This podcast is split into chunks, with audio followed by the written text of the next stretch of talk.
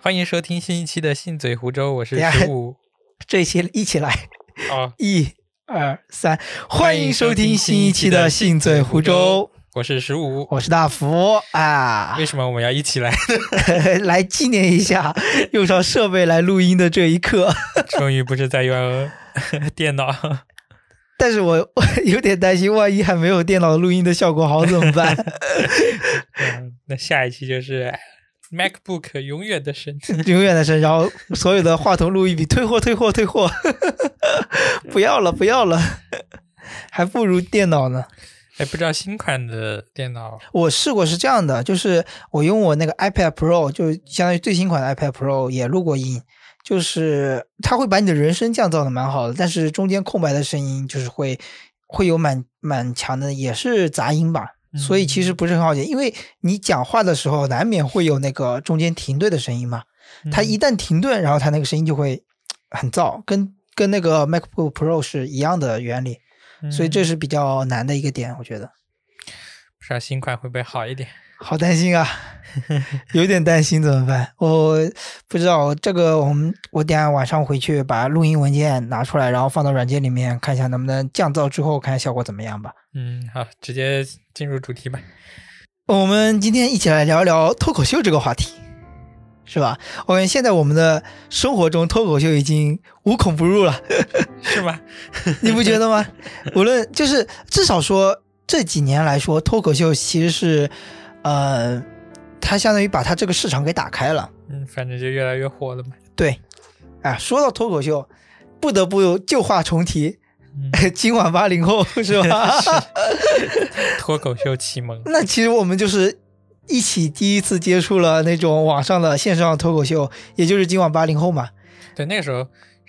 一三它的年标、题是一二年、一三年，它标题是“今晚八零后脱口秀”，对对，还没有什么单口这种概念。对，单是其实相区别于单口喜剧嘛，是吧？对，它还是 talk show 嘛，但其实它讲的是单口，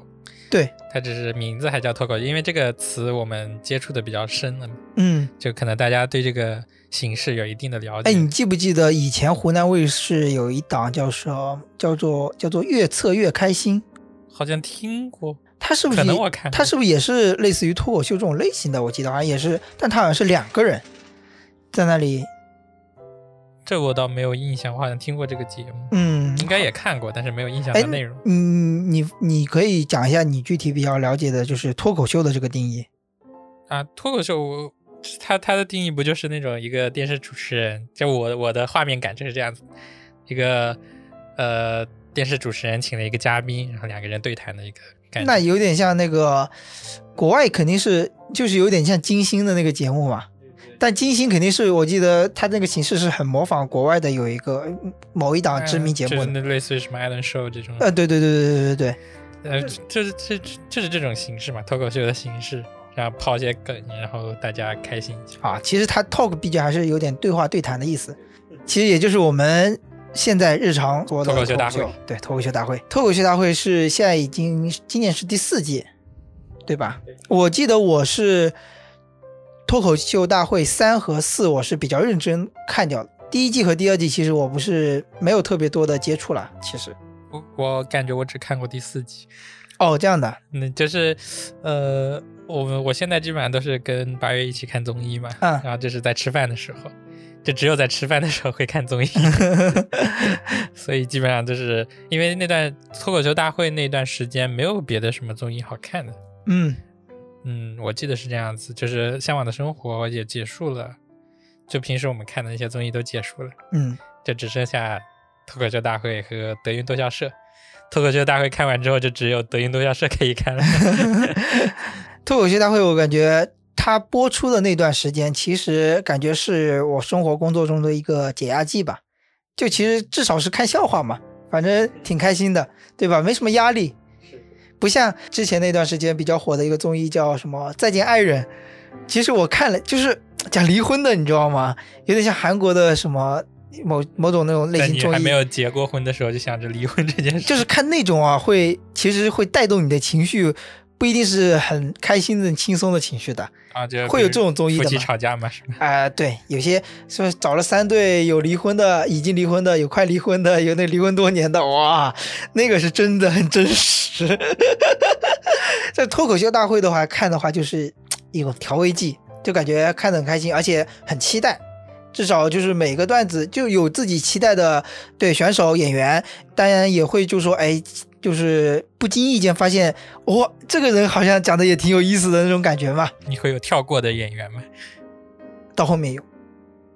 对对对，我们等下可以细聊一下这个。可以，OK。那我们就先顺着刚刚说的八零后脱口秀嘛，嗯，就今晚八零后脱口秀绕不过的人就是王自健，王自健，对，但他最近销声匿迹了一段时间，好像是因为他的呃家庭嘛，家庭和心理，可能是家庭导致了有一些心理问题。嗯嗯嗯，所以呃，我来确认一下，他之前一直在他的节目中会提到的蛋蛋和建国，是不是李是诞的和王建国？没错，就是那就是相当于是他的知名 写手，对吧？对，还还有一个是赖宝，你还记得吗？好像有点点印赖象。宝、蛋蛋、王建国是赖宝对吧？对啊，赖他宝，经经常出来的三个人，所以赖宝是谁？呃也是一个写手，但是他去世了。他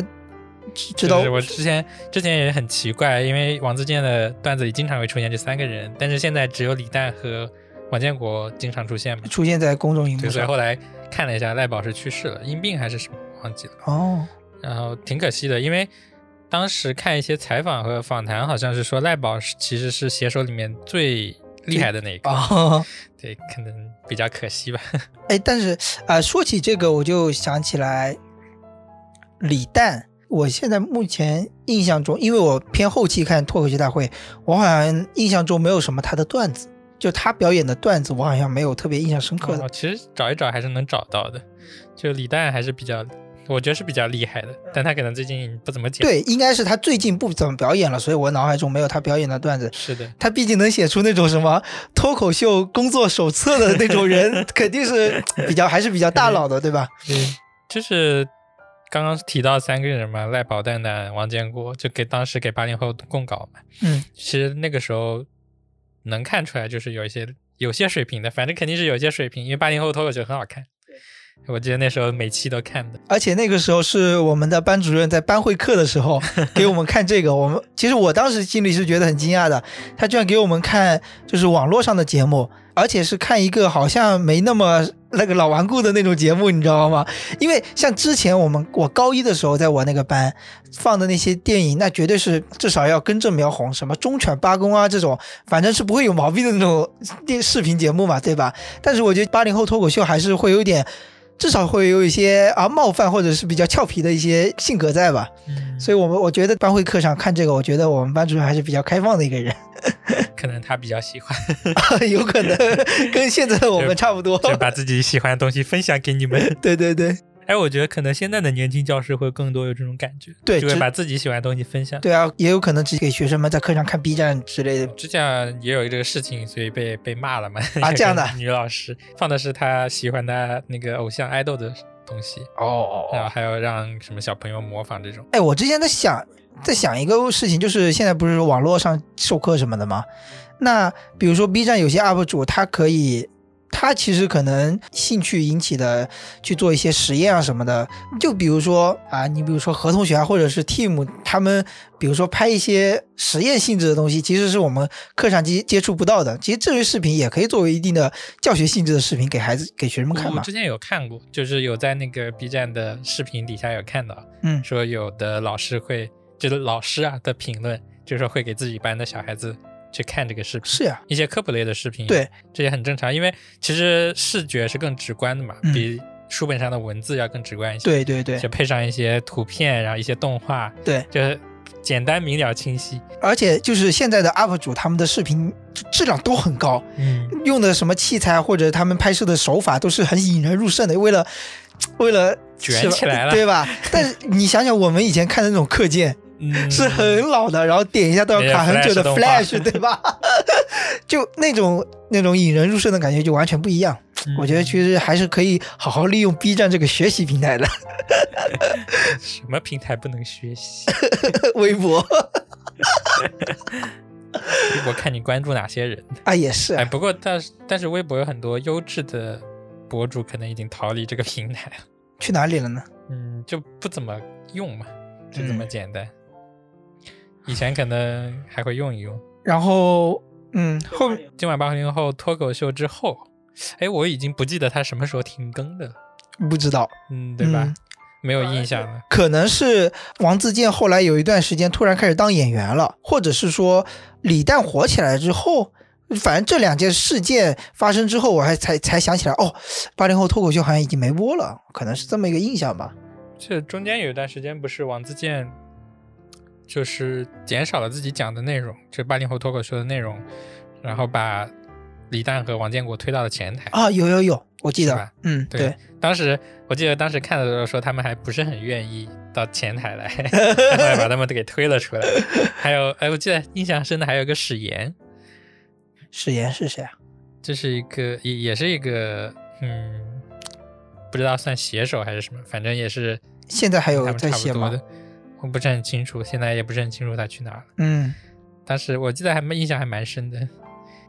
反正那个时候李诞是还是红头发嘛，对吧？嗯，因为因为什么？我印象比较深刻的是，我关注有个呃视频博主吧，他是拍那种 vlog 或者是比较有意思旅游视频为主的。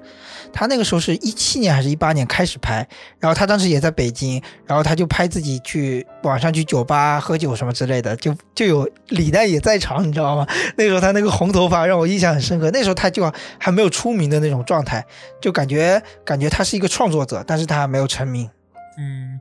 李诞不是之前那个评价就是刚开始有点愤世嫉俗，嗯，是吧？是到现在， 到现在和商业融为一体。融为一体。他的名言是什么来着？名言是什么来着？他有一句什么让让人就是什么，别认真活还是什么的那个 有有一句什么来着，我忘了。嗯，记不清了，反正哎不重要。我们今天不是讲李诞 的，怎么突然偏向了李诞？哎，虽然哎我这是一个绕不过的人哎，生，我觉得绕不过。既然说到李诞，我就来讲讲我的感受吧。因为前几年就尤其我们大学的时候，说唱也是很火的哦，我怎么没有印象呢？啊。你没可能没有火到我这里来。啊，没有火到你这来，因为我觉得那个时候，无论是新说唱还是各种说唱类的比赛节目，嗯至少他仿佛又开了一个，打开了一个亚文化圈吧，至少把另外一种亚文化搬到了所谓的资本面前或者是市场面前，就是让更多的大众消费者去消费它，嗯去追，捧它，对吧？然后到了后面，其实它的热度就慢慢的往下降了。嗯你知道，就是第一届那个新说唱，好像盖是冠军还是谁的，还有另外一个冠军可能就凉了之类的。然后盖过了几届之后，他当导师了，你知道吗？然后他喜欢说的一句话是把这个蛋糕做大，嗯，他的口号是这个，你知道吧？他第一集上来的口号就是这个，但是他就想把说所谓的什么地下文化搬到台面上来，让所有的说唱歌手都有钱赚这个意思。嗯，但是我觉得，他可能把口号喊得很响亮，但事情好像没有说，就对比李诞真正把这个市场做大的感觉，我觉得李诞反而是把这个事情做得更的更加稳妥，而更而且更加踏实的。我觉得还是跟这种，呃，跟这种，就能叫艺术形式吗，嗯，可以就，跟这种形式有关系。因为本来比如说像说唱、说唱、街舞这种东西，还是有一定门槛。怎么说呢？就没那么容易去学，然后学习成本也比较高。但而像嗯像像单口或者脱口秀这种，像李诞在节目里讲的，每个人都能讲五分钟嘛，嗯所以更容易把摊子铺大，就因为他上手简单，然后参与的人也门槛比较低，呃，也不能这么说，就是想就是我想要去参加，那么就有这种可能性。嗯，我觉得可能这个你说的这个可能是跟整个中国的社会的这个基础文化还是群众基础还是比较那个嗯，因为就是就是想把说唱蛋糕做大，难度可能比脱口秀要大得多。嗯，但是我我我想说的是，其实就是说，在行动方面，嗯，我觉得李诞他他没有喊口号，但是把至少把这个事情，我觉得做的是很很真实的，把这个蛋糕给做大了，嗯就是越来越多人呃去能够通过脱口秀来赚到钱了，或者是获得名和 利。就我我其实就感觉跟李诞的关系真的那么大吗？就是说，呃，你说做大的过程，其实也就是办了一个节目啊，脱口秀对，大会，是的，但其实跟中国新说唱啊，比如说，哎，是什么 B 站的那个说唱节目叫什么来着？呃，说唱新时代，说唱新时代，对嗯其，实也是，也就是通过办节目，但是像脱口大脱口脱脱口秀大会的受众更广，然后它做起来也更快，就是让大家从业者能赚钱的速度更快。但是跟李诞真的有很大关系吗？就是总要有这么一个人做了一档节目，然后，嗯，怎么怎么表达这嗯个，感？我觉得我明白你的意思，就是不一定这个节目火，不一定就是这个人的功劳，对吧？嗯，是的，其实还是跟这个，我觉得是跟这个性质有关系的。嗯这是因为脱口秀火起来更简单，确实，这个一个事情能火是非常众多的因素综合在一起导致它的，嗯确实，很难归因到一个一个人的身上。嗯，但是是我觉得至少他在我觉得可能就是天时地利人和啊，是是是，也确实是，嗯，也到了那个点，嗯就是大家需要这么一个东西的时候，嗯嗯嗯，刚好恰逢其时。啊，其实我们脱离李诞，嗯呃呃，就是说到，其实不单单是有李诞，还有其实还有众多的各个门类的脱口秀的所谓门派或者是俱乐部的创始人，嗯其实他们也在他们那个想要把这个东西发扬光大的路上付出了很多努力嘛，对吧？嗯比如说北京的单立人，哎，其实你一说到这个，我想到是另一个人。谁？你像当时说的，呃，北派是郭德纲的相声，啊、南派的海派清口，你还记得吗？海派亲口是 那个已经 周立波， 不知道能不能听。 那有哎，点其恐。实我当时看周立波，我觉得蛮有趣的，嗯嗯，嗯，但是是可能他的那个腔调还是比较符合我们这边这一圈江浙沪的人的那种感觉，是吧？ 就是他讲的内容其实也很很有意思，比相声要深刻一点。有可能哎就是就是脱口秀，可能就会有一或者单或者说单口这种形式，会有一种针砭时弊的感觉。这面食比什么意思这个文化沙漠的属 啊？你于快点解释一下就是掺杂一点，个人的价值评判在里面吗？包括一些时政热点呀，哦或者这种东西。呃，我我印象中就是周立波他的表演嗯，是有带有他很自己个人非常强的主观的一个价值评判在里面的，是的，他会说这件事情到底怎么样怎么样怎么样，他有点像现在 B 站上有些 UP 主，他对针对某一个时事来表达自己非常确定的一个观点来表达出来，然后或者然后他的表演形式会掺杂一些幽默或者是搞笑的东西在里面。我的印象里，他的表达是很尖锐的。对嗯对，就是没有什么回旋的余地。哎，这个我觉得我们等一下后面也可以结合杨笠他的来聊一聊，就是脱口秀他，有些人可能甚至会把这个表演形式作为一个呃价值输出，或者是怎么样，可能这个比重我觉得还是要有所商榷的。我个人认 为，对对对，先回到刚刚说的，还有北京的单立人， 哎，对，就是这么生硬的转折。刚刚说到北派和南派嘛，嗯对吧？在我小的时候，当时还是北派的德云社和南派的海派金口，哎，那德云社不是这几年才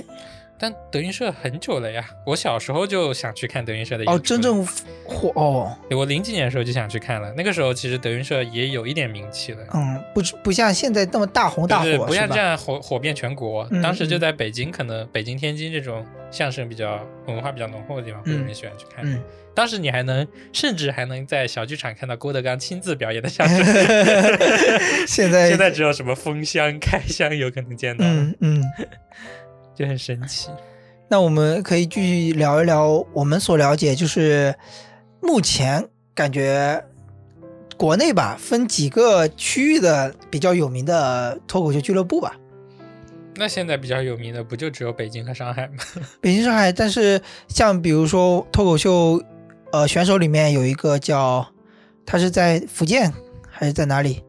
开的那个，也是自己开厦剧。门吗？在厦也门厦门也有，厦门，你像那个肉食动物，他们就是在厦门嘛，嗯比较少呀。对，就像厦门、啊、呃沈阳啊这种地方都呃，有，深圳也有，嗯，你知道深圳也有我我是怎么知道吗？就是我之前看有个恋爱综艺节目叫《心动的信号》，然后里面有一个呃男男嘉宾，他是一个在深圳的脱口秀演员。哦，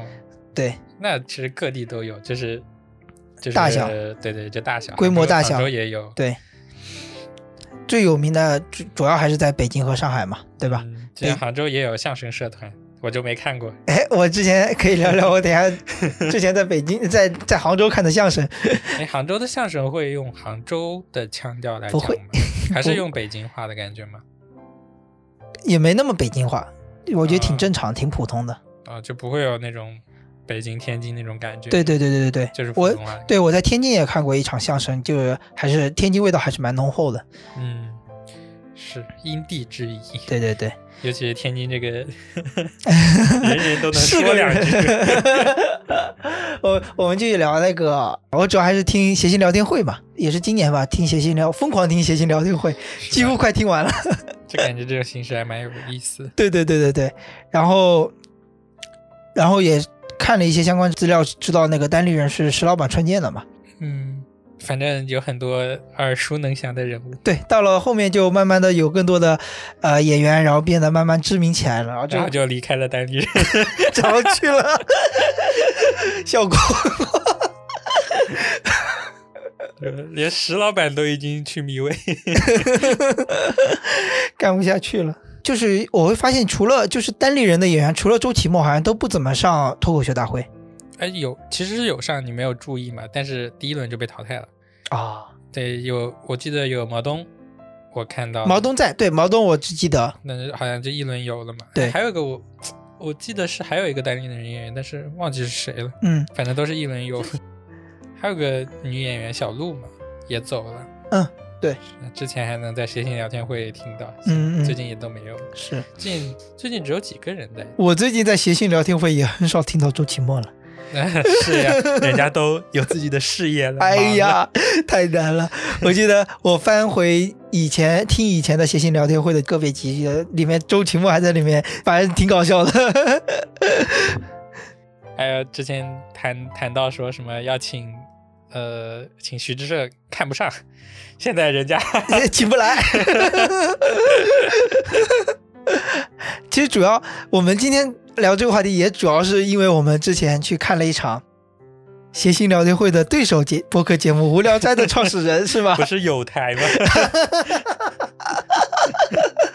呃我倒是先听的《无聊斋》，哎，应该是那个时候还没有谐星聊天会吧？可能是因为我记得，嗯，其实我们开始聊播客这个东西的时候，我跟你听的还是挺不一样的。是的，是的，你那时候跟我说有一个节目叫《无聊斋》，其实后来我也没怎么听。是我听的最多是《无聊斋》，就之前翻了一下我的那个列表，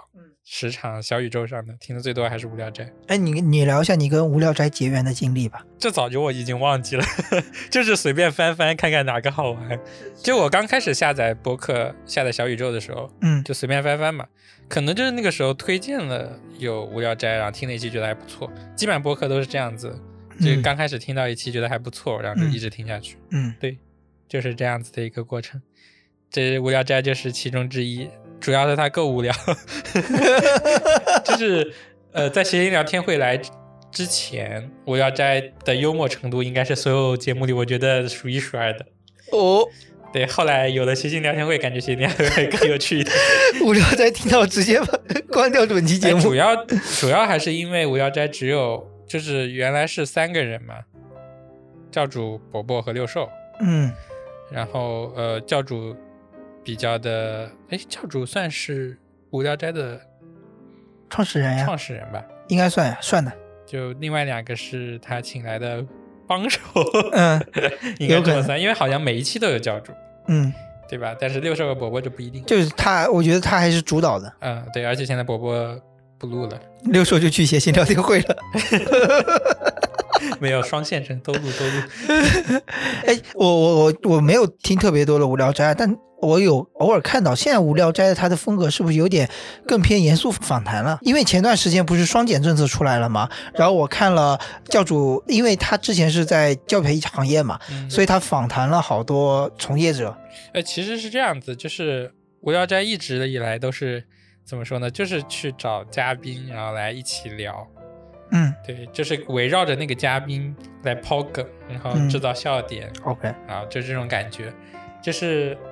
好好的一点，就是因为《无聊斋》受众越来越广，它有很多很多的听友群，听友群里面总是能人 能人辈出，你知道吗？啊，他都是一对一邀请听友来啊，录音对吗？对对，好很多都是听友，非常多，就是后面非常多期都是听友，就是是说群里面的群友，嗯，然后分享自己的故事，然后觉得这个故事性可能达到要求，就把他请过来一起录，哦，现场一起录，对，现场录哦，就很有趣，所以就是呢，就是经常会有这种环节，什么我是几群的 什么的，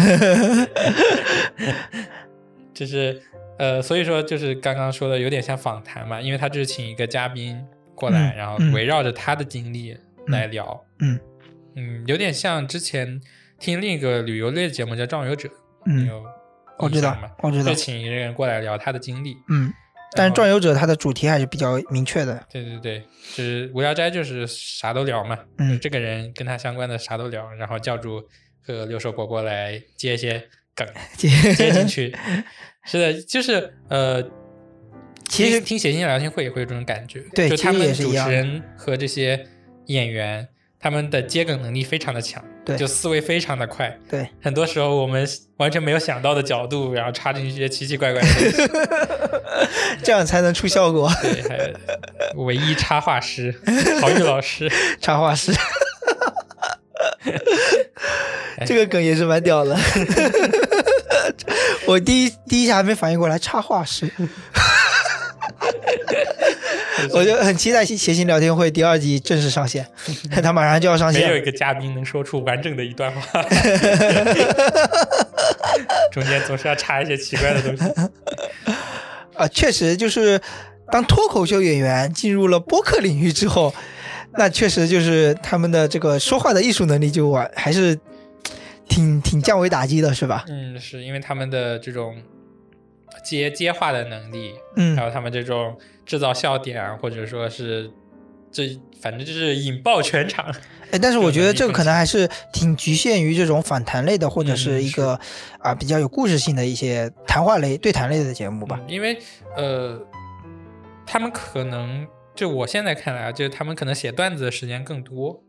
嗯对吧？就需要像周奇墨那种观察生活，然后把生活提炼出来，制造笑点。嗯所以可能输入的时间会更少一点，嗯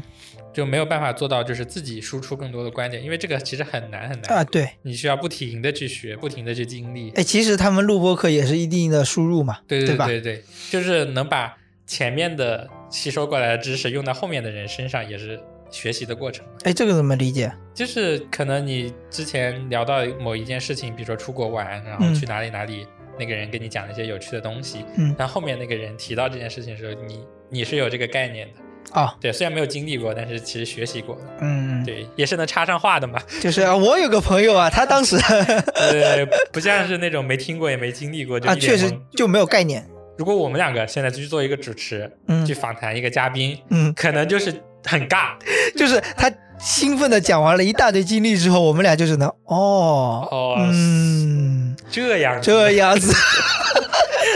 就接不上梗，就是没有相对应的经历来跟他聊这个平等的聊这个事情。是可能就很呃就没有那种活跃的气氛，对对对对，这活个跃确实，气氛活跃不起来，确这个就只确实能照着那个稿子哦这样子。那下一个问题，确实，这讲故事型啊，就是人生的阅历还是得丰富一些。我们可以具体讲讲，就是我们仅次看，因为我们刚刚聊了很多都是线上或者是在音频节目里面听的一些啊所谓的脱口秀表演吧，或者是之类的。其实我们呃这期节目也主要想对比一下我们最近看的或者之前看之前看的一些线下的节目和线上，哎，有哪些区别对比是吧？来聊一聊这种不同的体验。哎，其实说到线下，我第一次去看的线下表演是一个拼盘，拼盘就是啊就是很多演员每个人表演大概十五到二十分钟，然后大概三四个人嗯这样子撑起来的一场表 演，其实就像看了一场脱口秀大会的比赛。哎，有点像，但脱口秀大会的段子比较短，哦，对，它只有五到十分钟的样子，嗯，然后那个会更长一点。嗯，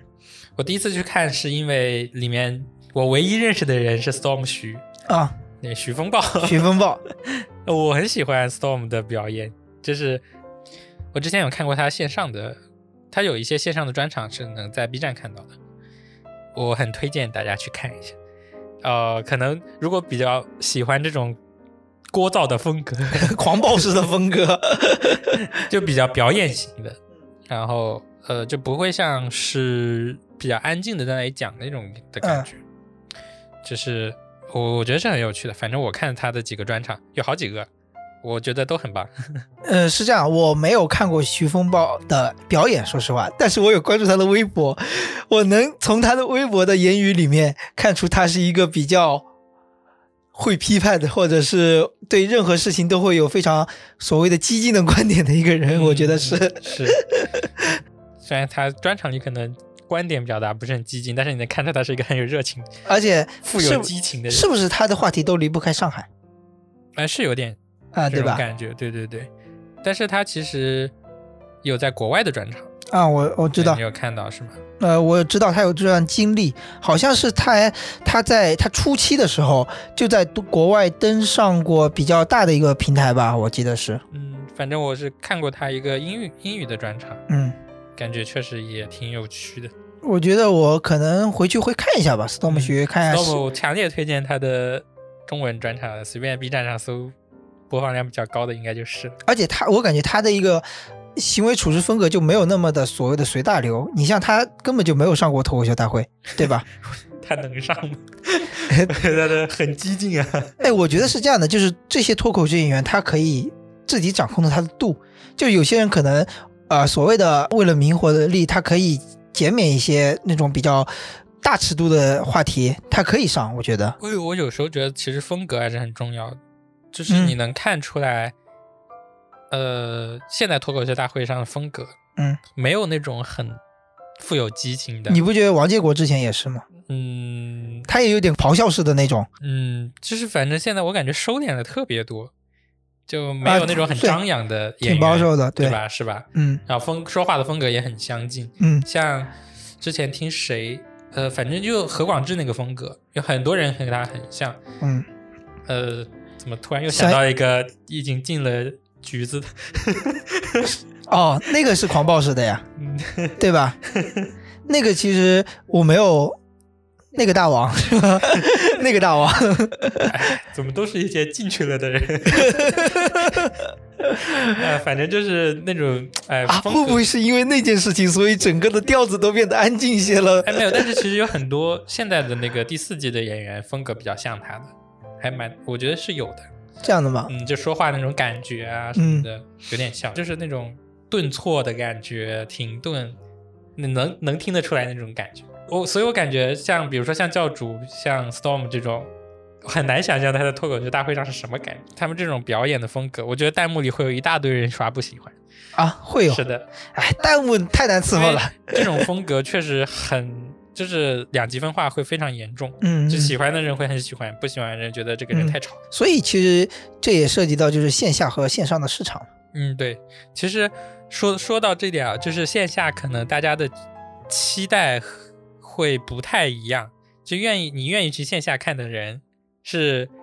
至少是有一点了解的，嗯不会是我今天吃饭的时候无聊想点开个视频看一眼，嗯，就是看到的可能啊这是什么玩意儿这种感觉，成本不一样，嗯是，所以所以线上和线下观众期待看到的东西其实也是不一样的，啊是，对，线下其实大家就图一乐嘛，嗯，就花了钱我就来笑一笑就好。我都花钱来了，我能不笑吗？那 不是，我就不笑。我去，大哥，你花钱来的，你笑一个。 而且作为观众嘛，就是脱口秀大会，你最多你就充个视频站网站的会员，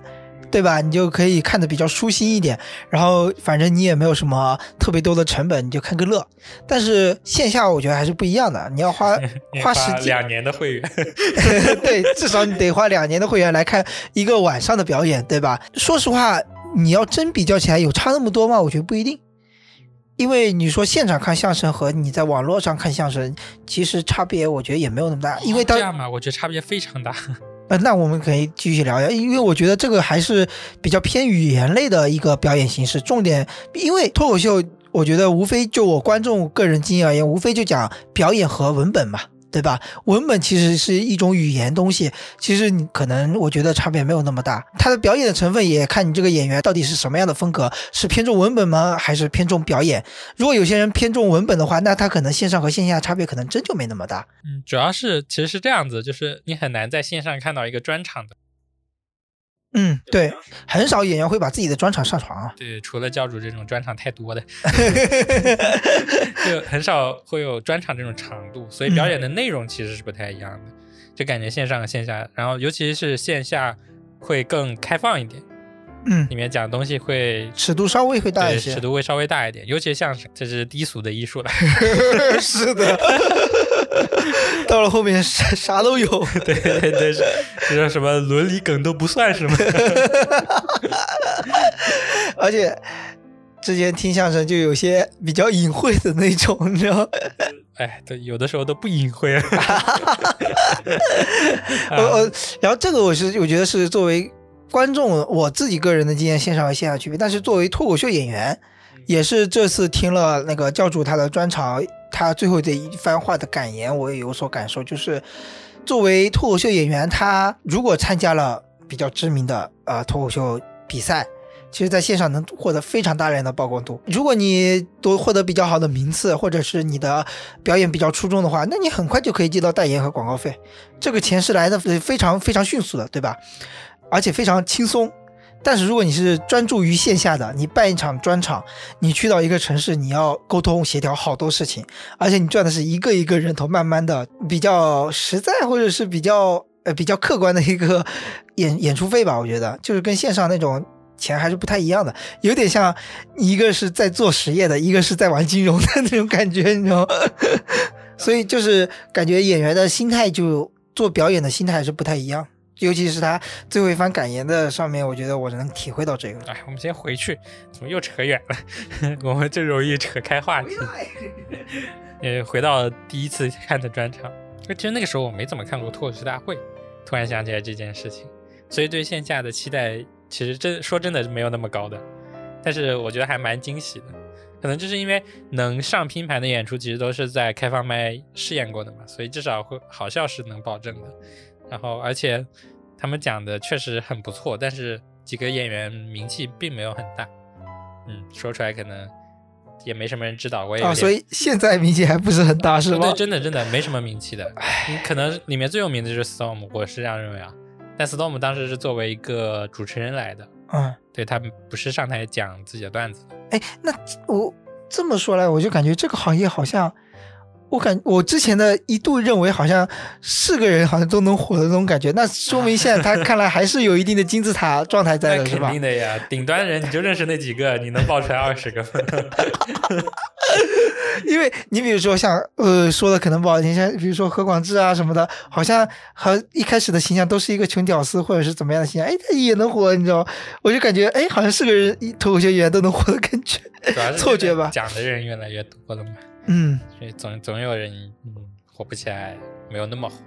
嗯，但其实我上次听他们讲的都还不错，但是可能就是缺一个机会啊这种，或者说他们的段子不够多， 也是有可能的，对吧？呃，当时当时我觉得就是 Storm 作为一个主持人，他讲的也非常的好，就是他在呃主我已经有粉丝滤镜了，就是好。好，这这么这么推荐的话，晚上回去看一 看，听一听。反正我是觉得很有趣啊，就是呃，当时感觉 Storm 确实是一个很有趣的人，然后再加上后来看了专场，坚定了我觉得这个形式还不错。 后来去看的是黄西，就最开始看黄西也肯定是因为那个白宫的，啊，比较出这个经历比较出名嘛，是吧？然后虽然那个里面很多梗其实我们不太好理解，然后后来也就是看他那个是真的版，你有看过吗？啊，我知道，在中央视的一个节目。嗯对我还蛮喜欢这个节目的，所以后来看到黄西在杭州有演出，我总是总是抵制不住这种打折的诱惑，他就是早鸟票会便宜， 好像是的， 我因为我前天也刚买了一张那个一个说唱歌手的票， 也也是因为他是早鸟，我就 买了。哎呀，总是抵制不住这种诱惑，反正就买了，就是不不管它好不好看，先买了再说。而且他这种风格还，嗯，也是挑观众，就他这种一一句话一个梗，然后段子之间连贯性没有特别强，可能就是有点像 one liner。对，他就是，哦哦对他就是这种风格。 OK，他就是 one liner。对对对，他就是这种风格。 OK，然后呃，可能在我觉得在中文环境里，可能这种有点水土不服。你嗯看那个脱口秀大会上，杨波也是，嗯，就刚开始大家会比较兴奋，但看到后面会有一点到后面你你知道吗有点累？你知道看到那你有看过他后边那些表演的弹幕吗？段子拼盘，网络段子拼盘，哦各种是就是是来就会有这种东西就是直接喷他，又来拼段子了，又来抄段子了， 就也也是喜欢的人会觉得很有趣的，不喜欢的人就是这个弹幕里评。就是没看到弹幕之前，我就觉得，嗯，我先听听看吧。看到弹幕之后，我都不不敢开弹 幕了。就是这个，他们就弹幕评论的确实也太真了。就是有了这个印象之后，就会觉得他的表演一句一个网络段子，一句一个网络段子，这在我看来不是特别好的表演。 但是确实很多时候，可能英文的环境里面这种风格会更，可能受众会更大一点。反正我们可能不太能接受这种感觉，尤其是后来我看一个评价说黄西的，呃，中文的专场没有他英文专场有感觉。对，可能这就是差别。而且其实说到这个事儿，就是你知道他也上了脱口秀大会四嘛，就是他上台就有点像欧阳靖上新说唱，就是哦祖师，O G 爷 O G，哎呀，前辈前辈，这但然后呢没了。 其实最重要的还是，其实这真的就是时势造人啊，符不符合这个时代的审美或者是口味啊之类的，就很真实。呃，但是说实话，我可能期待太低了。我看那个黄西讲的，我其实还蛮有意思的，但可能没有那么爆。就是呃，他也是在抛梗，但是其中可能三成能你能 get get 到，就还算可以了。嗯、还蛮有趣，有趣是有趣的，但可能如果你预期比较高的话，会觉得有一点太普通了。哎，其实说到这个，就是你你会觉得一个脱口秀，因为现在就是看脱口秀大会的经历，就是如果你一个段子里面有很多点的非常所谓的非常炸，那好像就会得到非常高的票数。但其实我觉我个人的审美，我觉得有些好的表演，它有些表演是为了炸而炸。我个人比较喜欢的审美是那种，哎，前后有呼应，然后整体非常成逻辑，然后结构特别清晰的那种，这种是比较对，弄在我的审美点上，尤其万一然后有有 callback 或者是他的呃他的点特别好，我觉得是特别像周奇墨，他观察的点非常有精髓，我觉得是特别好。但有些为了炸而炸的点，呃、那种那种梗，我就可能没有特别喜欢。但是这样说起来，其实专场还是有一点不一样。就专场里面，呃，不像脱口秀大会，你可能就只有五到十分钟，你要去很密的编织自己的笑点，这样才能让大家去记住你嘛。但是像专场里面，你有六十分钟，有九十分钟，可能就会中间有一些桥段，就会有自己的一些表达，就可以表达自己一些东西，就不会那么炸。但是呢，铺垫完之后，突然来一个高潮，这种感觉。有点像电 影，对，还是看创作者自己。对，我就尤其是你表演一场专场，其实你自己也是一个，你又是导演又是演员嘛，对吧？很，我如果我是会非常欣赏那种整体的结构非常精妙的，那会让感觉很有，像学建筑的就感觉他很有建筑感，你知道吗？整场表演很有建筑感，这是我对他最高的评价。 如果你比如说，他从比如说开始的一些整个某个段落，后来到后期的段落，它是循序渐进的，然后前面的基础打得非常扎实，然后到后面到高潮结束，那绝对就是在我看来是一个结构非常精美的一场表演，嗯，绝对会征服我。 然后你看完黄西的表演之后，还看了谁的专场吗？然后就是我们一起去看的教主的，嗯对，其实看的不多，因为我我记得我们接触，就是比如说像无聊斋和心灵聊天会也是二零年、二一年的事情，啊是对没有所以特我们别其久实。看这种专场也不是很多，就把自己感兴趣的基本上都看了一下。其实我之前有段时间会想要想要买那些开放麦的票，因为它非常便宜嘛。嗯，但是后来又想想，其实没有特别大的动力，嗯因为相比较而言，我更愿意，因为一般来说开放麦就是在周一到周五期间吧，反正不是在周末。然后我可能下班之后去去看的那种机会，五十块钱一张票，嗯我有可能就会选择，呃，附近的相声馆，因为它票价也就五十，而且是五个比较成熟的那个表演。嗯，就是你开放麦就开盲盒嘛，呃，对，有可能开到一个。呃所以我宁可去听相声，啊而且我之前去了运河旁边的一家茶馆里面的相声，它真就才五十块钱，然后五个段子吧，三个段子比较普通，到后面两个段子是比较精彩的，哎，我觉得很值，比起去听开放麦，因为我觉得是这样的，就相声和脱口秀的区别就是还是会有功力的差别在的。就像相声讲讲究说学逗唱，说可能只是它里面的一项技能，其他还有好多项技能可以展示，就是这种展示展示出来，你就会拍手叫好。我们具体聊一下我们一起看过的教主的那一场，我们不聊内容，就是聊整体的一个感受吧。 嗯，教主就是刘洋教主，不是刘畅，也不是刘长。刘洋这我这个字我还是专门去查了一下的，以免念念错。确实比较少见这个嗯，然后这也是 他段子里面的一个梗吧。经典老梗， 嗯，老梗可以新说的吗？ 可以有啊，很怎多么又解是这个梗？ 可以有很多解读？哎，不过他张凯你也讲了他这个名字的由来嘛，不是？，对对，我总体的感受吧，就是它其实主要讲了，还是讲了三到四个段落吧，差不多。看到四个自然段，下面分别展开一下。对对对，然后哎，我竟然都已经忘记了他讲了些什么。啊，确实印象点，哎呦，我觉得哦，说起这个，就是我觉得，如果一场表演能真的给你留下印象点，说明这个点真的是太厉害了，对吧？呃其实这我我感觉我现场看完，整体的印象点确实也不不多。但你比如说我看完脱口秀大会，我能想起的，比如说两个印象点吧，一个是 Listen to Bye Bye，太还绝了，还是用京剧来，呃串，联起来对对的对，就是一个一个，哎，只能也只能说真正的就是爆点了。另外一个我印象比较深刻的表演是肉食动物，它在那里送外卖的那个场景，我觉得也是特别精彩的。嗯，他对表我演得没什特别么棒没什么印象。哎，是，就是一段表演，如果真的能给你留下印象，我觉得就是说明这个表演真的太深入骨髓了。再次推荐 Storm，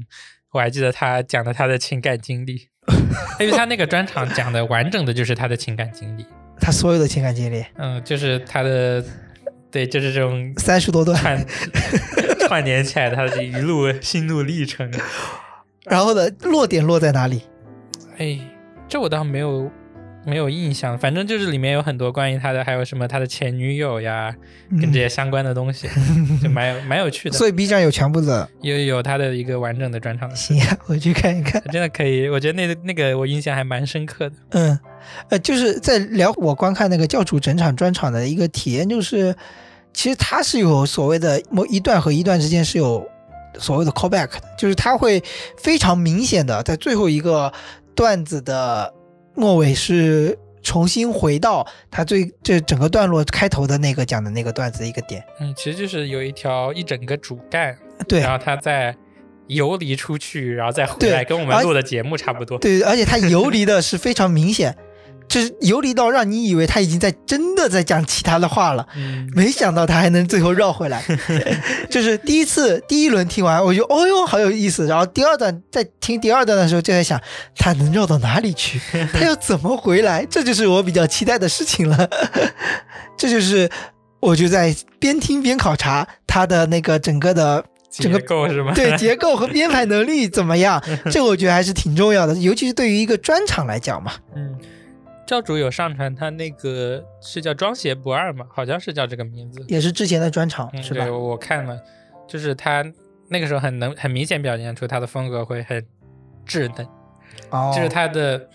就是加梗的方式或者是一些笑点不是那么有趣，就比较硬，对对对，非常的硬，而且会有一些比较老的梗，可能是因为他本来时间就比较久远嘛，嗯。就感觉就嗯就很一般，嗯对，说实话很一 般，其实我我那时候刚开始，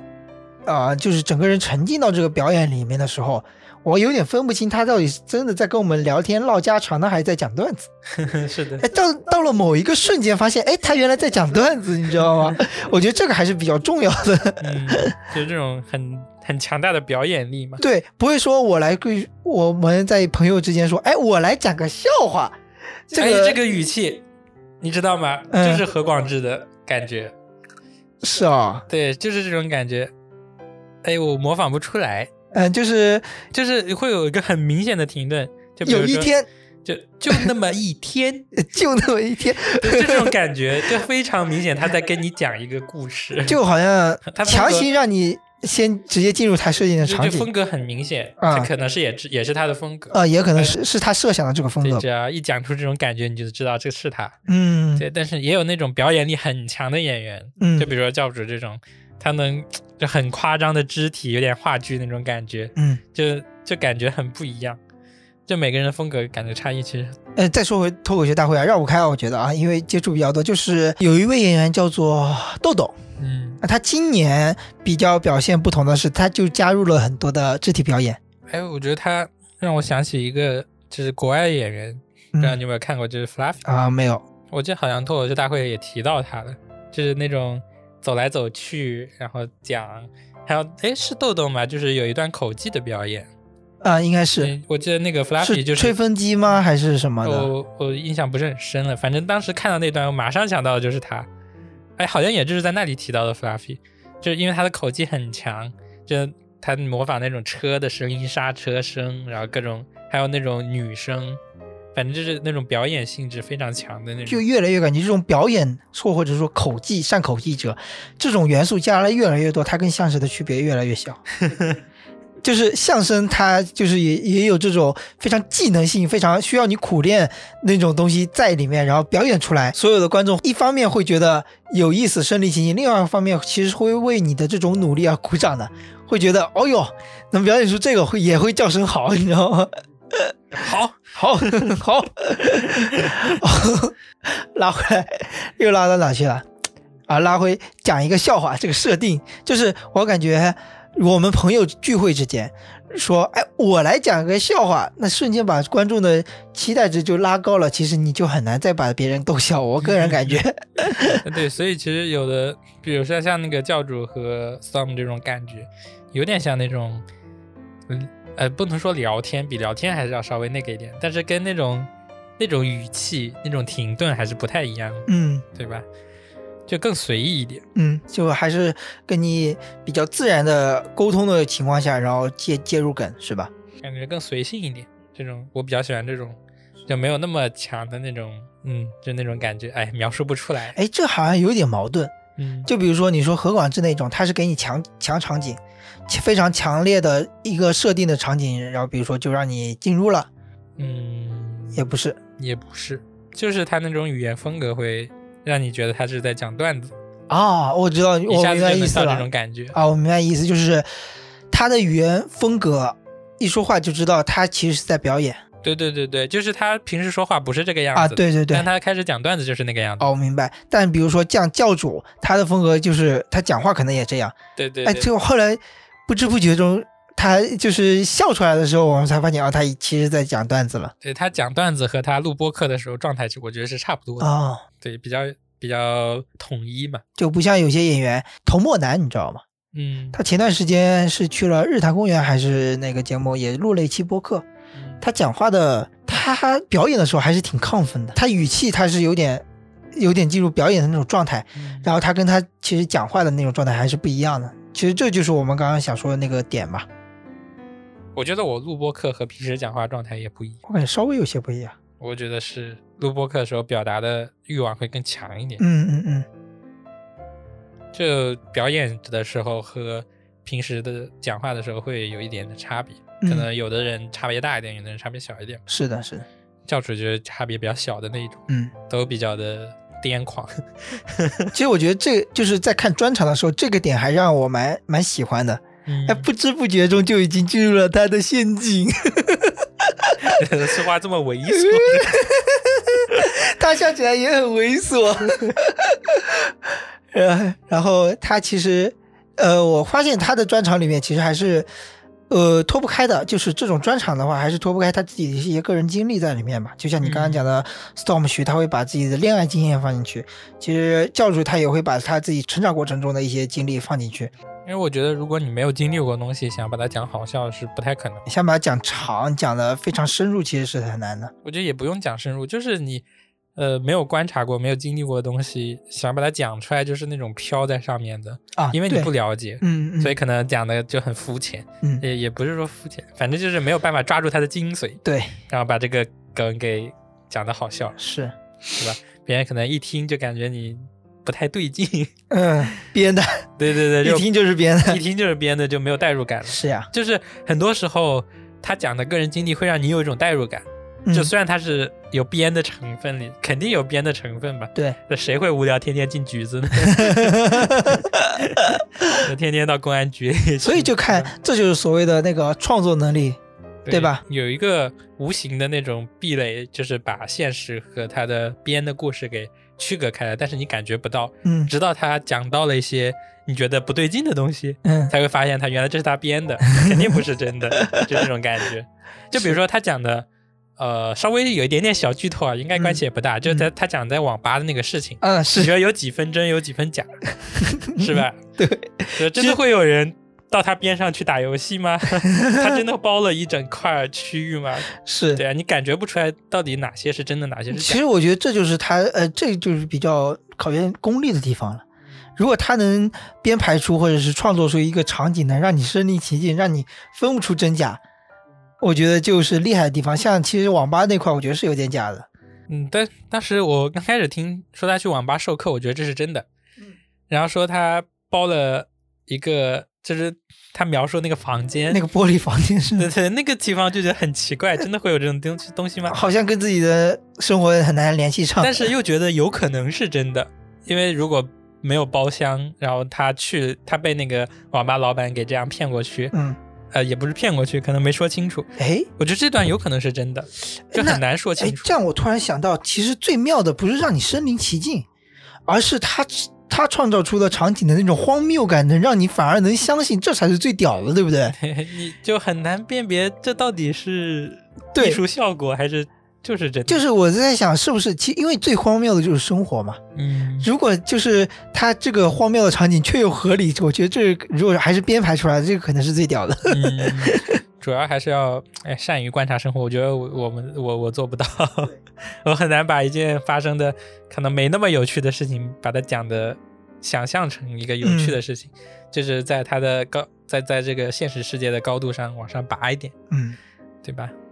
可能我就比如说我要去网吧打代码，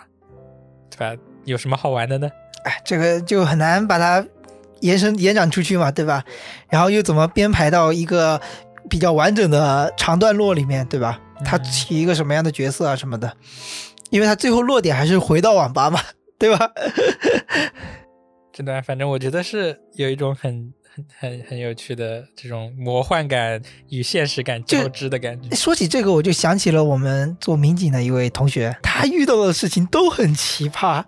就是生活中各种奇葩的事情都能遇到。但其实好像也很少说有民警有这份创造力，能把这些事情给哎，有一个，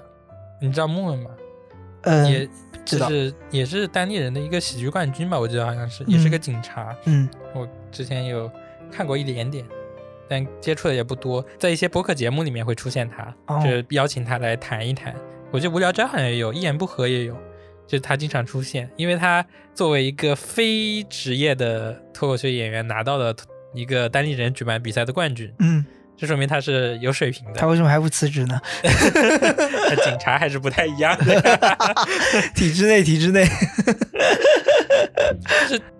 我我是感觉警察朋友的生活丰富多彩，总是能遇到一些奇葩。 是呀，就像我们过年跟老同学聚会，就总能听到、哦、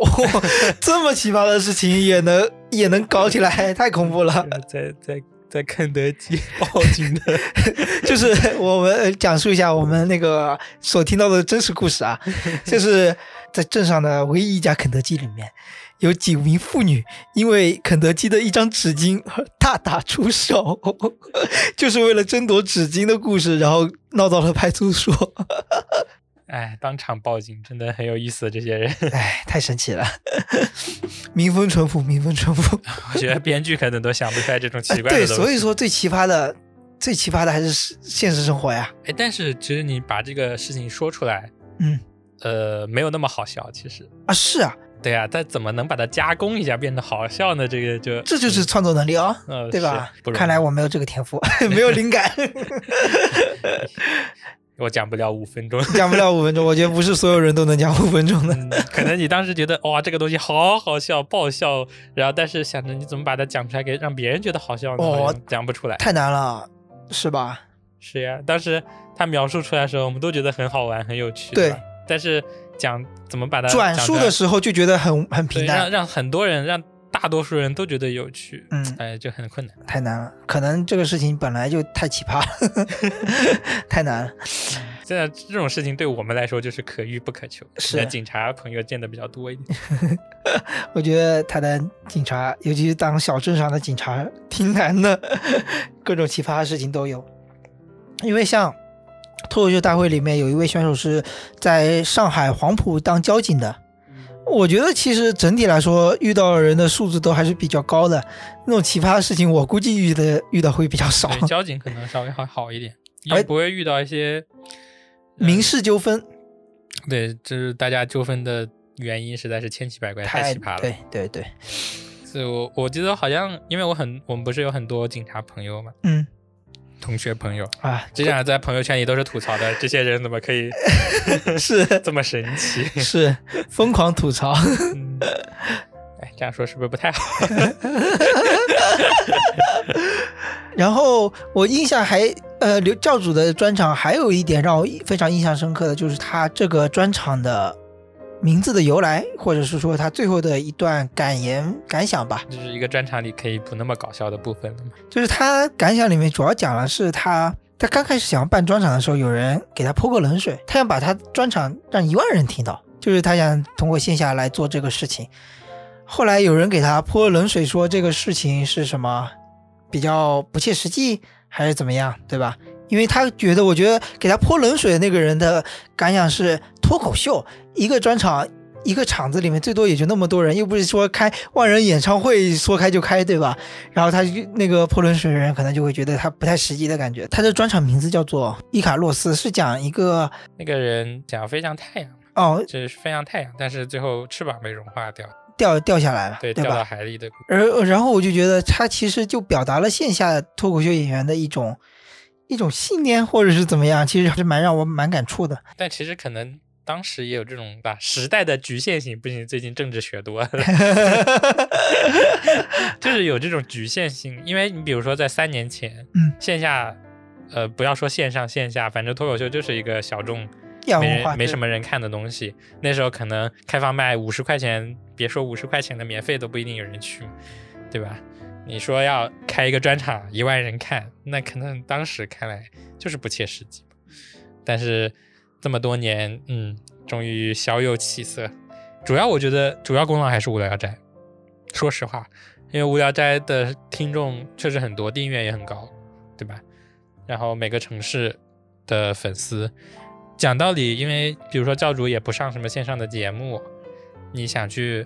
知道他，全国各地的人知道他，还蛮难的。如果他只在北京演出之前，对吧？哎，但是你还记得开场的时候，那个热场主持人还聊过吗？嗯有多少人是听无聊斋的？有多少人是饭后来买张票进来的？ 可能也有听谐星聊天会，然后啊，对凑巧哎，这里还有个关联节目，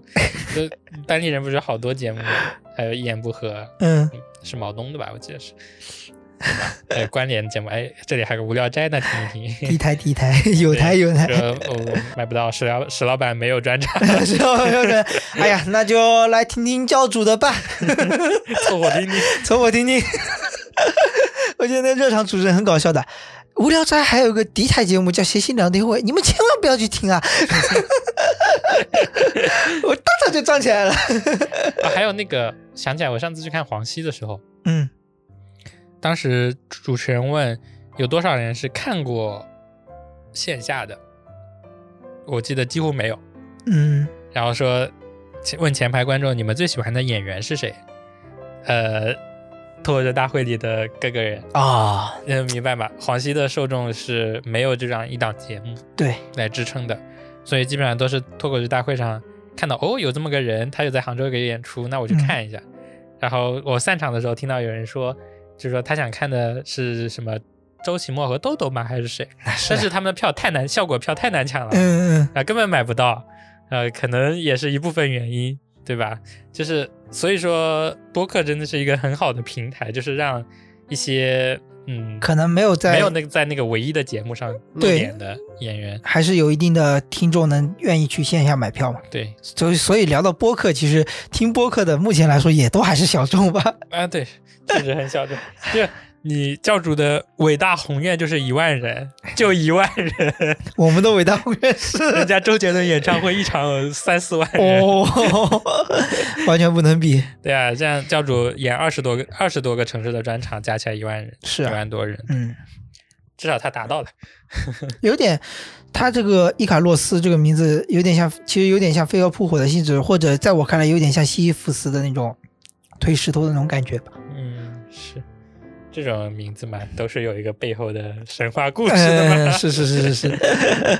哦，那天我听了特别有意思，就是 Nice Try 他们讲了一个论点，就是西西弗斯推石头，嗯他每天推上去真的确实很累，但他石头滚下来的时候，他还是比较轻松的嘛，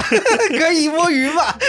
哎呀，石头你滚吧，我这溜达溜达走下去了嘛， 跟上下班没什么区别。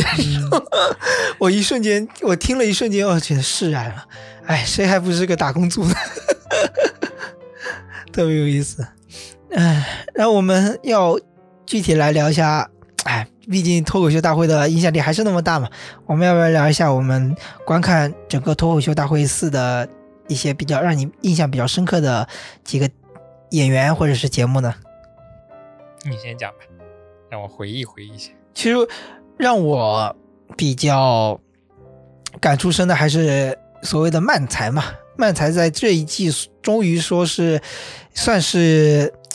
绽放出了光辉吧，可以这么说。哎，这样我想到一件事情，你还记得我们当时想在 B 站做 UP 主吗？想呀，当时我们的设计构想就是漫才的形式，你还记得？就是底下是一个舞台，啊然后两个小人儿嗯，在那里讲，一人讲讲一句，然后上面是那个画面。是呀，对，但是后来发现有过这个设想，后来发现门槛感觉有点高高，。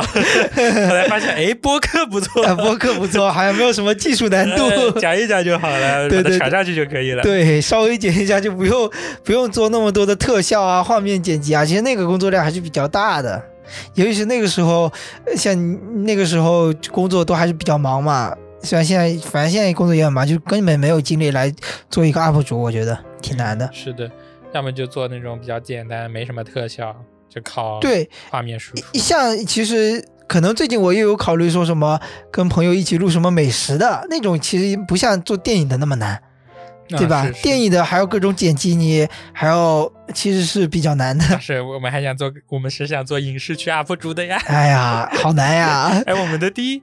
刚开始的节目是不是也跟影视有关？我有点记不清了 是想做影视类的吗？啊，是对，是想做影视类的，对，但还是需要一点积累，积累和门还是有一点门槛的，我觉得。嗯，挺难的是没那么容易。对，哎，像我们这种瞎扯淡的容易多了呀。 那个就感觉要真的要做影视区 UP 主，这个头要秃光的呀，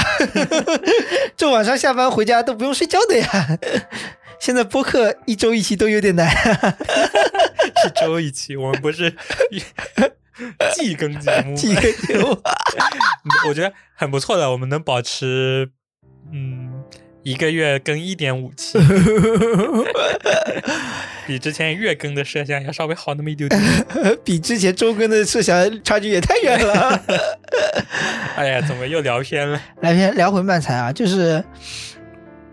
其实啊、在脱口秀大会上看了漫才之后，包括其实 Nice Try 有经常有聊漫才嘛，然后我也有专门去看日本日本的漫才的一些比赛嘛，因为他们漫才的比赛这个行业就是很卷的，就你不知道你有没有看过一部日剧叫做《火花》，其实它是那种它不是讲一对漫才。怎么努力，怎么辛苦，然后最后成功的故事，而是讲他们再努力，再怎么付出艰辛，最后还是失败回家，拜拜的故事，就是那种让你感觉是真的非常真实的，就是讲体现出了这这个漫才这个行业在日本它的竞争是多么的残酷，这个行业是有多么的内卷，你知道吗？应该说日在日本 什么不残酷？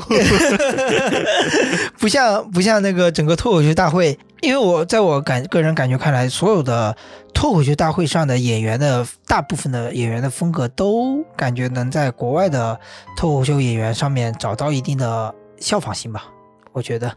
呃，就是你比如杨波他的 one liner 在这一季是比较新的啊，他作为自己个人的风格是做出了突破，但是在国外你可以找到模板，是吧？像豆豆，嗯，像你刚刚说的，他加入了表演的风格，他也是他的表演风格也是可以在国外找到模板的。就这是也是没办法的事情，人家嗯对发展了这么久，对对对，所以我觉得能至找少的路都至少在国内，你想要发展出一套所谓的本土化的风格是简单的，因为你有模板可以抄，或者是融合啊，对吧？呃，但是像日本，他们漫才已经内卷到这个程度了，就意味着你只有靠自己不断不断的创新，不断的想，哎，怎么样的风格才能是一种非常新的，然后吸引人眼球的，呃，一种模式，然后才能才能突破那个重围嘛，对吧？所以这就是能让他们整个行业不断的攀升到高峰的那种感觉。但像我们国内那个脱口秀大会四里面，其实也就只有两队漫才，然后有一队其实是能力确实实力非常强，然后走到了比较最后的一个环节，就是肉食豆嘛，我也还是比较喜欢他们的表演的。还有个橙色预警，对城市预警，但是我觉得相比较而言的话，还是会差了一点。我觉就得个人会觉得还是会差点火候。嗯尤其是最后的那个表演性质的那一期，你还记得吗？我觉得那个表演有 点，有点尬嘛。对，有点尬，嗯，不是很好。好像所有的相声、脱口秀、漫才最怕的就是尬。 嗯，像，呃，我具体讲讲肉肉食动物吧。肉食动物其实它给我两个人的形象就已就已经是非常一个捧哏，一个当时一个一个是一个是当傻子嘛，一个是当捧哏嘛，还是骂就是正常人。嗯，反正另外一个就喜欢打人的那个嘛，对吧？ 我觉得晃晃和那个还有个人叫什大么幕大木的形象，其实就非常的符合这种感觉。因因为大木他本身是一个设计师嘛，尤其他那个设计师胡子真的是太设计师太室内设计师了，你知道吗？那种他的穿衣风格就让我这个童话就感觉，嗯，你就是一个设计师，我认可你了。然后就能想象到，就尤其是我，我能想象到他在平时工作中比较严肃的那种感觉，你知道吗？然后，呃，然后晃晃他有那么大吨位，然后他其实人长得非常可爱， 尤其是在之后，我在微博上有看到他一张照片，是穿了一身唐装还是汉汉服，然后整一个人就是一个钟馗，真的笑死我了。 大家有兴趣的可以去他微博上找这张照片，我觉得真的人真的太可爱了。然后后面他的表演的段子里面，无论是他表演那么胖的白雪公主啊， 还是还是当外卖员啊，我觉得真的也都是惟妙惟肖。他的表演我真的觉得太棒了。嗯，感觉脱口秀大会可能也把漫才给带出来，就嗯，是之前很少有人听过这种形而且所以说，就说到说到把漫才带出来这句话，我就觉得李诞他在整个节目的性质的主导方向上还是有很大的决定权的，嗯，因为为你能看出他想推什么。嗯，对？吧？他说啊，终于我们可以看到非常精彩的漫才表演了。其实他，我觉得隐隐能感受到他是想推这个东西的。呃，是他又要开开开班了吗？ 啊，授课了吗授课， 有可能是， 还是卖课赚钱呀？哎呀，可能是要搞搞漫才教学了。真的是挺好的。 嗯，然后我在想，除了嗯，除了肉食动物，其实印象最深刻的还是周奇墨呀。周奇墨的段子，我觉得还是能经得起考验的，而且他到了比赛后期也不会说像其他选手表现表演上感感受到一定的疲惫或者是没有力气、没有冲劲的那种感觉了。从头到尾，我觉得他的段子都是很棒的，尤其是最开始初期的时候，Listen to 拜拜，这个这个梗真的是我觉得听一次笑一次， 太有精髓了，嗯能掌握出那种精髓，而且尤其像还有一个是拖延症，拖延症这个这个段子，其实我是之前在他有他有参加过故事 FM 的录制，你知道吗？然后他之前在那期节目上就讲过这个拖延症的段子，就拖延症是唯一一个影伤害到别人不影响自 己的一个病症，我觉得这个总结归纳就非常的精妙。因为他是那种观察派嘛，他能观察生活，然后把生活中他观察到一些比较奇妙的点给惟妙惟肖的表演出来，然后让人其实是搞笑的同时让人引发深思吧。我觉得，我是感觉看完整个脱口秀大会，可能想去看专场的就只有周奇墨和呼兰。 对，呼兰就是有输出的，这你能感觉他的观点一直在线，可能比那个周奇墨要稍微多一点，对，观而点要且稍微多一点。主观主观性更强一些嘛。对对对，还有一个就是呃看到越来越多的形式嘛，提也像我们刚刚直接提了杨博的 One Liner，但他到了后面就疲惫了，没有没有输出了。 哦，我觉得其实除了呼兰和周奇墨，好像都有点枯竭了的感觉。哎，这个可以开始吐槽了吗？ 可以开始骂人了，尤其是到了最后，我真的听都听不下去了啊！某些呃，比如说杨笠啊，或者是何广智啊、徐志胜啊，很明显，对这啊，翻来覆去就是讲那个东西。所以说，你最开始提到那个点，你有快进的选手吗？我有，就是他们几个。到后面真的，因为他们没有，真的没有一些新的东西了。我们非常，我觉得我非常能理解，因为这是一个毕竟是创作型的比赛嘛。你到了后面没有东西，就真的是很难再硬扛出来，就脑汁儿都已经绞尽了，对吧？但是作为一个观众的话，可能对一期新的节目、新的一期来说，就会有新的段子的期待。如果你翻来覆去还是讲自己的容貌一些老段子，我觉得其实没有很大的突破。嗯，就没意思，就是一一就是那个表演一出场就知道他大概要讲些什么，就没有意思。是的，是的，我记得徐志胜有一场是做出了一些突破的啊，不讲自己的容貌了。但是他失败了。好像没有特别成功吧，然后到后面还是讲自己的容貌。我在想，你这个容貌能讲，你能讲讲个五期，你能讲一个专场吗？你能你能讲一个专场之后，你能讲第二个专场吗？我觉得很难，对吧？而且嗯观众的新鲜度是有限的，对于你这个容貌看多了也习惯我真的很好奇他们下一季该怎么办。啊。对呀、你作为一个真正的，我觉得历所谓的历久弥新，或者是非常有啊、有火候的脱口秀演员，你就是要学会不断的突破自己。所以在这一点上，我是比较欣赏豆豆的。他在他在自己前几期的基础上，就是单单讲的那个基础上突破自己了。我觉得他是有在这方往这方面想的，他在想什么样的自己需要做哪些突破，能带来更长久的一个职业生涯。我觉得这个是比较重要的。不重要，不重要，嗯，什么不重要？说这些都不重要，什么才是重要的？ 没有什么是重要的。名和利，名和利才是重要的。 因为因为什么？我听那个童漠男那一期嘛，嗯他很明确的讲出了，你上节目就是为了名和利嘛，嗯，是是吧？没你这个没毛病、就啊，是你越走到后面，你的商业价值越高。对，你的曝光率越高嘛。嗯，所以，哎，这么说来，你知道那个双胞胎和王冕他们选择用一场非常独特的三人表演形式作为退场，我觉得也是挺有勇气的哎，我突然想起来还有个王冕，对，啊！我哦不想上班，哎，王冕真的是，嗯，因为我之前没怎么看过脱口秀大会，嗯。所以对他的印象不是很深。就上一季我没怎么看过，说起来，上一季我觉得“炸”这个词就是从他的表演里面来的。嗯印象不是我我，但是我我记得上一季我我是有看过一些片段，但是印象不是很深。嗯那这季我看确实王冕是很有才的，是的，你看他创作的东西是有输出、有观点，而且啊好笑的。啊，对，真的而很厉且害而且我觉得非常顺畅，对跟他的音乐配合起来，我觉得是一个非常好的作品的。对，很完整。但是可能就是有人不喜欢，是有人想没办挑法。刺儿嘛？有些人就会挑刺儿可能是因为他赢了我们家哥哥啊，不是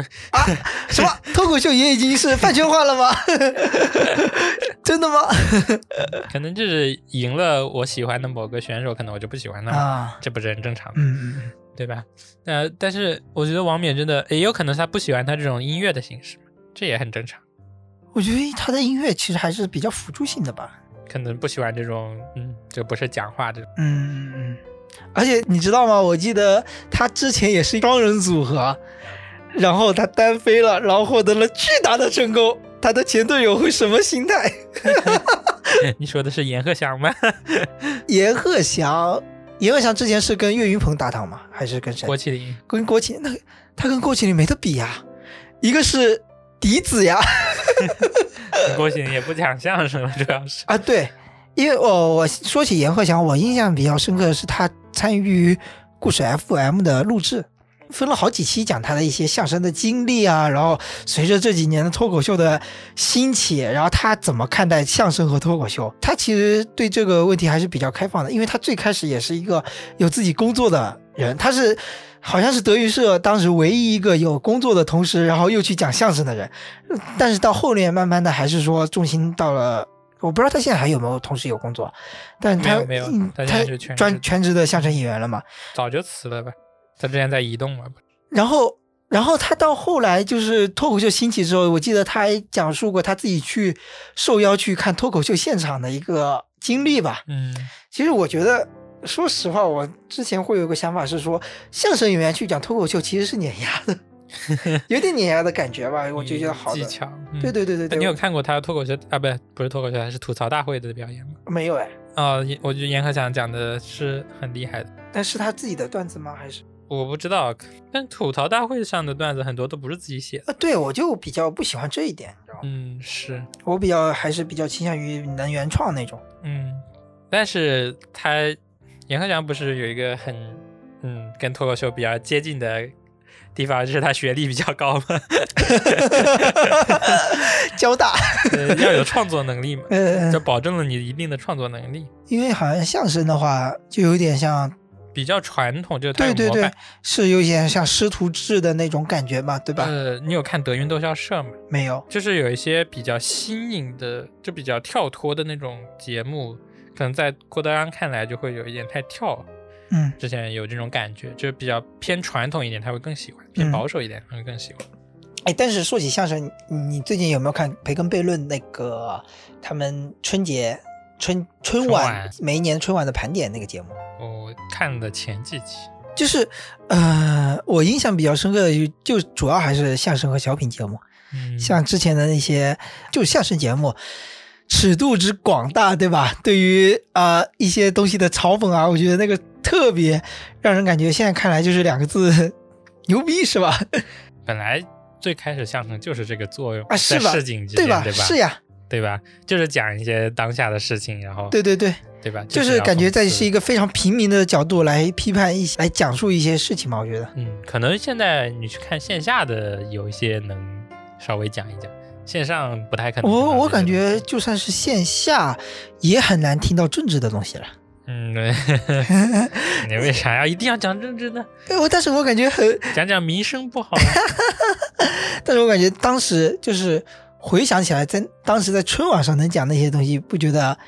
太，哎，呃，就是我就觉得舆舆论舆论环境还是宽松度，就是还是产生了蛮大变化的。我哦最近也在想这个问题啊，嗯，就是是不是，嗯，很多情况下就是自我阉割比较严重，啊、会有，对，就是担心，就是怕，所以就会怎么说呢？就是可能有百分之五十能过的可能性，就直接嗯砍掉，嗯，一定要做到百分之百精准。哎，我觉得是这样，就说起就想起我另外一个看的一个 UP 主啊，就是你说这个自我阉割，就是呃，凡就自我感觉是，但凡涉及到这些类型的东西，我就不讲，那我们就比如说，我们现在就不应该讲这些话。，对我们就不应该讲这些话题。但是像比如说，我最近看的一个 UP 主，他专门讲《人民的名义》，深度剖析这部剧，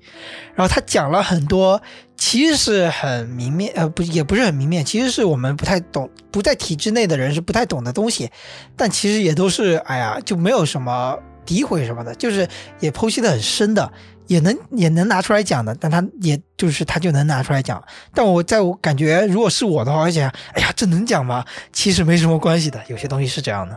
就是你，又不是诋毁，又不是抹黑啊什么的。你有看那个《扬名立万》吗？嗯，就最近上映的电影，没有，就是我昨天去看了嘛。就是我现在有一种感觉，就是可能广电对于这种怎么说呢，稍微有点批评性质的，它其实限制的没有那么严，因为有很多这种你说隐喻也好呀，这种东西之前不是看过很多吗？然后大家就一片沸腾，就尤尤其豆瓣上，就有些人就说，反正就是那种感觉嘛，对吧？但其实这种电影不少呀，啊，也是不算少啊。是，。你说人家广电看不出来吗？不可能的 对呀、啊我觉得谁都不是傻子，对啊，这尤其这是么广电这还什么隐喻都明示了， 是，对，肯定看得出来。但是是他没有禁掉呀，呃就是我们这些呃内容创作者的个人的一个出出色，就是说不得一点不好， 是不是？是有这么一个出色，所以就感觉啥都不能说。嗯，这还是会担心怕吧？其实可能更重要的出发点还是比较客观的看待会比较好，嗯，但还是怕，。太难做到了 还是对还是怕对这对个，对对，没办法。这我记得那个昨天电影里好像也有说到这句话，哎，你说什么隐喻这种东西，我看过，印象很深，就是大护法，啊啊你是，记得吗？记得记得，然后后面是啊，我记得中间还有一部，但我想不清什么了，还有最近这个《扬名立万嗯，》，反正感觉也不少。 对我记得大护法其实还是。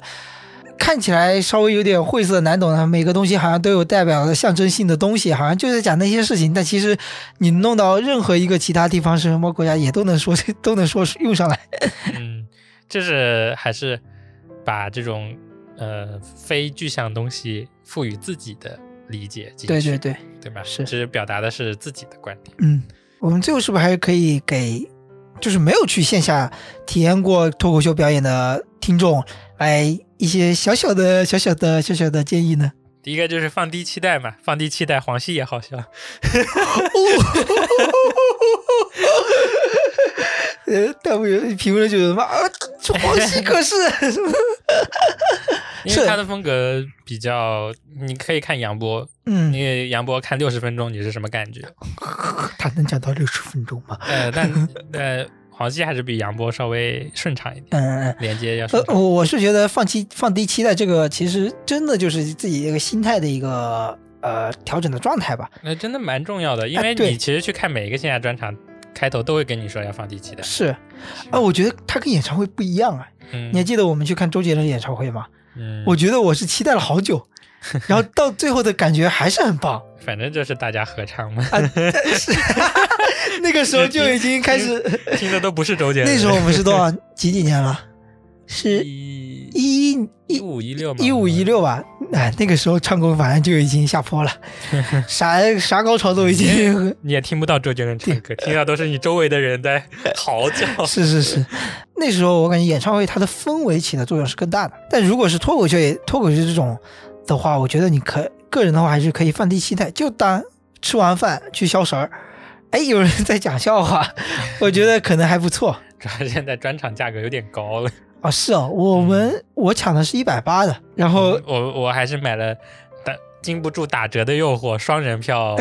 七百哎是三百八的票卖三百块一张吧，双人票但是其600实块呃，你会不会？其实我个人觉得好像其实差别没那么大了。嗯，其实差别最大的就是前排和前排和前和后的区别，因为我们我抢到一百八都是二楼看台了，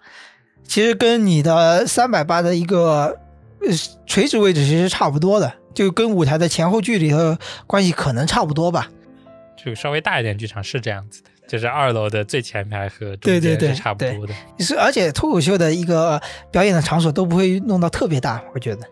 嗯最近越来越大，以前的那种小的剧场可能舒服一点，以前都是一个小酒吧，是吧？ 就搭个小台子就上去。对对。对，然后还有就是先看一下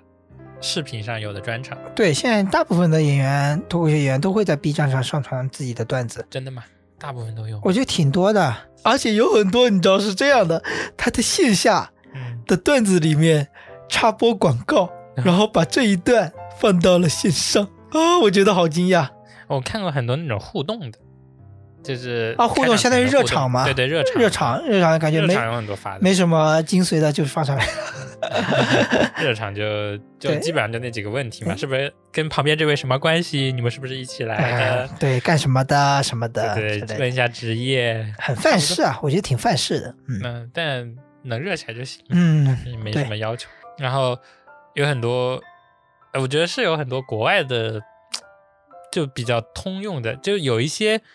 国外的脱口秀节目，就单口的，可能讲的梗都比较难以理解，嗯对吧？但是，呃，有一些还是蛮有趣的，比如说我之前看 Fluffy，真的他那个表演能力、那个口才，就能能感觉到能带入那种感觉。还有一个就是崔娃，就他我之前看了他那本《天生有罪》那本书，然后也看了他一些专场，就他那种在南非的演出，这是离不开南非总统 的嗯 各种模仿、调侃，反正因为他不喜欢他，嗯不喜欢那个总统，嗯，所以能表达出他那种所以不对喜欢的感觉。对对对，所以国国外讲脱口秀的话，就是它限制至少某几个方面没那么多嘛，可以聊性，可以聊政治，还可以什么聊种族。 啊，对，这还很对吧关键一点，因为崔娃是一个半黑半白的人， 所以他可以讲任何哎，人。对啊，就像华裔在国外就可以又可以聊美国人，又可以聊中国人，可以哦，不对，又可以聊白人，又可以聊黑人，因为他是唯一一个被区别对待的人，被两个都区别对待的人种。我之前是有有在 Netflix 上看那个一个华裔的演员嘛，他在讲中国人的一些呃，就在人种这方面的一些议题，我觉得挺有意思的。嗯，因为那本书里面，哎，我之前我们之前有没有分享过这本书？应该也没有。好像没有。嗯，这是我们被割掉的那一 期。啊，就那本书里面只是讲的他从小成长的环境，嗯还有跟种族有关的一些东西。这其实是一个补充，因为我们知道南非有黑人有白人，嗯但是很少知道就是这种有色人种嘛，就是嗯半黑半白的生存，嗯嗯就是在黑人里面他是稍微有那么一点优越感的，嗯，但在白人里面又是又要被鄙视吗？也不是 鄙视，就没有那么融入的，嗯嗯。就是就比如说去学校里面班级里面玩，你嗯是跟黑人玩还是跟白人 玩？跟亚洲人玩，嗯南非比较多是印度 人，也是亚洲就。很奇怪。如果你跟黑人玩，那些黑人小朋友就会觉得你很奇怪。嗯嗯对嗯，吧圈子，对，这蛮有趣的。还有还有，他们可能可以聊的话题就是性向，是吧？同性恋嗯对什么的对对对都都是可以聊的，但我们的整个话题好像没那么多，我感觉挺少的。没事，聊生活就已经够了。哎，也是，呃，我也是这么想的，就是其实生活的方方面面，你能把它聊透也是很强的。你我不知道你有没有看上一季的，有一位段子手，抖音演员叫老四。我我觉得他，我有看他的段子啊，在 B 站上看他的抖音段子吧，相当于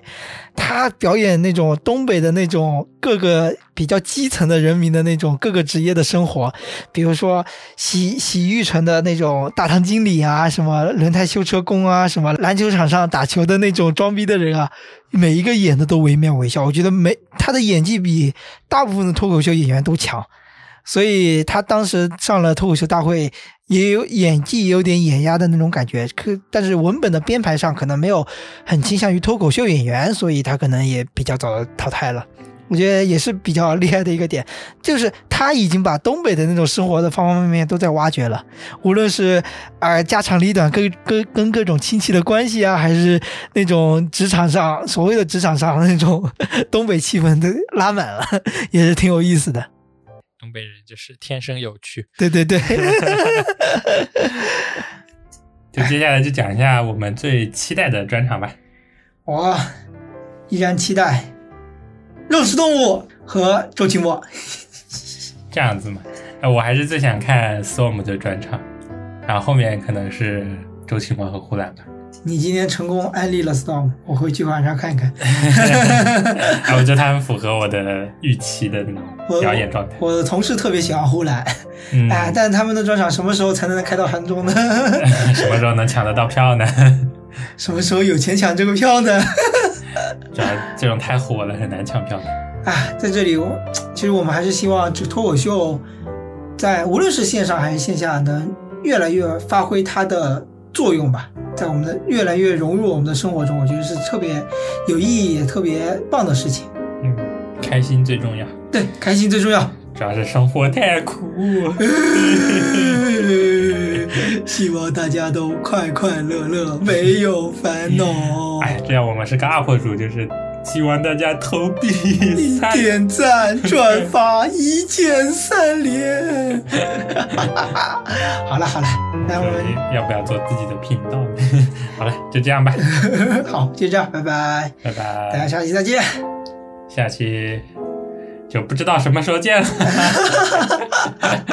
大家有缘再会，拜拜拜拜拜拜拜拜。